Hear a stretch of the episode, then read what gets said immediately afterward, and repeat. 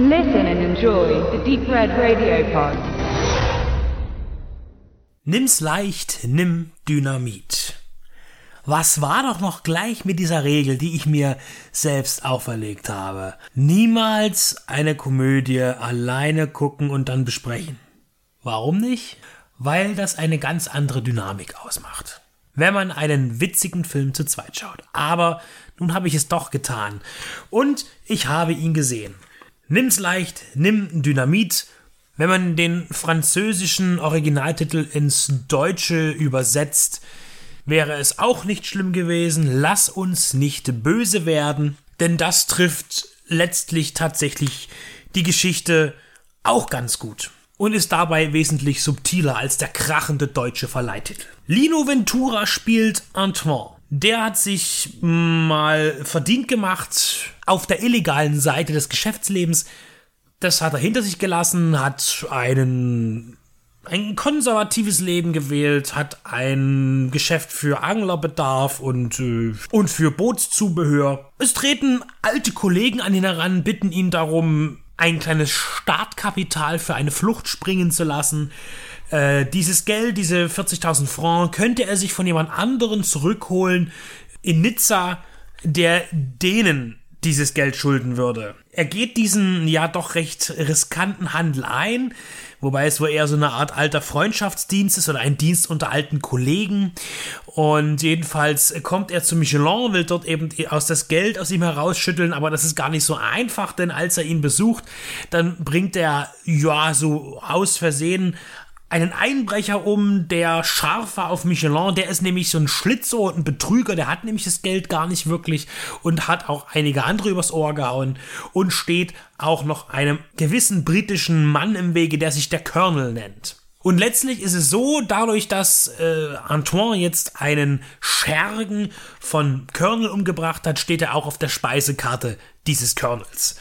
Und äh, fortan ist der Film ein, eine, eine Abfolge von Bombenanschlägen und Schießereien. Denn dieser Colonel verfügt über eine schier unermessliche Anzahl von Handlangern, die alle aussehen wie Angus Young und mh, eh, damit beschäftigt sind, eben Bomben zu werfen, zu ballern, äh, Mofa zu fahren oder äh, ja, Musik zu machen. Und sie spielen da ganz poppige, flotte Musik. Ist, man hat immer so ein bisschen äh, das Gefühl in dem Film, will er jetzt eigentlich so diese Swinging 60s und dieses Swinging London eigentlich verarschen oder feiert er das ab? Und Antoine ist natürlich damit beschäftigt, den Gegenschlag anzusetzen und ebenfalls mit viel Sprengkraft zurückzuschlagen eine Handlung zu finden ist echt schwer. Also es gibt sie, na klar, es gibt die Basis und dann passieren einfach nur Stunts am laufenden Band. Und wenn gerade keine Action ist, dann gibt es Dialoge, die tatsächlich flott sind und gut reingehen und teilweise sind auch richtig großartige Gags dabei, richtig gute Sprüche. Also Antoine ist sozusagen auf der Flucht vor dem Colonel, zusammen mit einem guten Freund, der auch ein, äh, ein Restaurant hat in, in Monaco, das dem unterm Arsch weggebombt wird vom Colonel.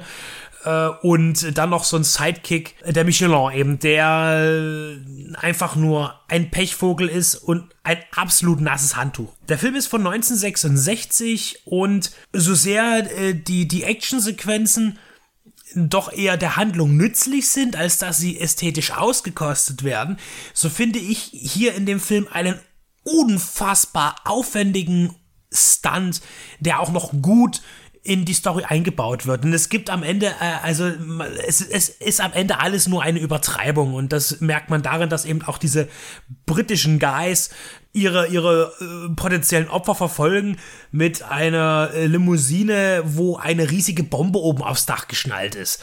Also das ist alles sehr comichaft. Es gibt sehr viele comichafte Elemente und zum Beispiel auch, wo man auf der Flucht über eine sehr hohe gemäuerte Brücke fährt und dann äh, zwei Granaten abwirft die dann letztlich vor und hinter dem verfolgenden Auto explodieren und somit nur noch eine einzige Säule der ganzen Brücke stehen bleibt und darauf dann die Ente der Citroën steht und vier von den Schergen und dann der Hubschrauber ringsherum fliegt und man sieht, dass die Brücke wirklich gesprengt wurde oder wie auch immer man das gemacht hat ein, ein Riesenaufwand äh, für diesen Film. Diese Szene, da, da war ich wirklich, da saß ich mit offenem Munde da und dachte mir, Wahnsinn, egal wie sie es gemacht haben, egal was da die Hintergründe sind, ob das eine alte Brücke war, die ohnehin gesprengt werden sollte, wobei sie gar nicht so aussieht, ob es irgendein anderer ganz großartiger, feiner hinterlistiger Effekt ist. Es ist großartiges Kino und das lässt mich dann schon wieder heulen, weil das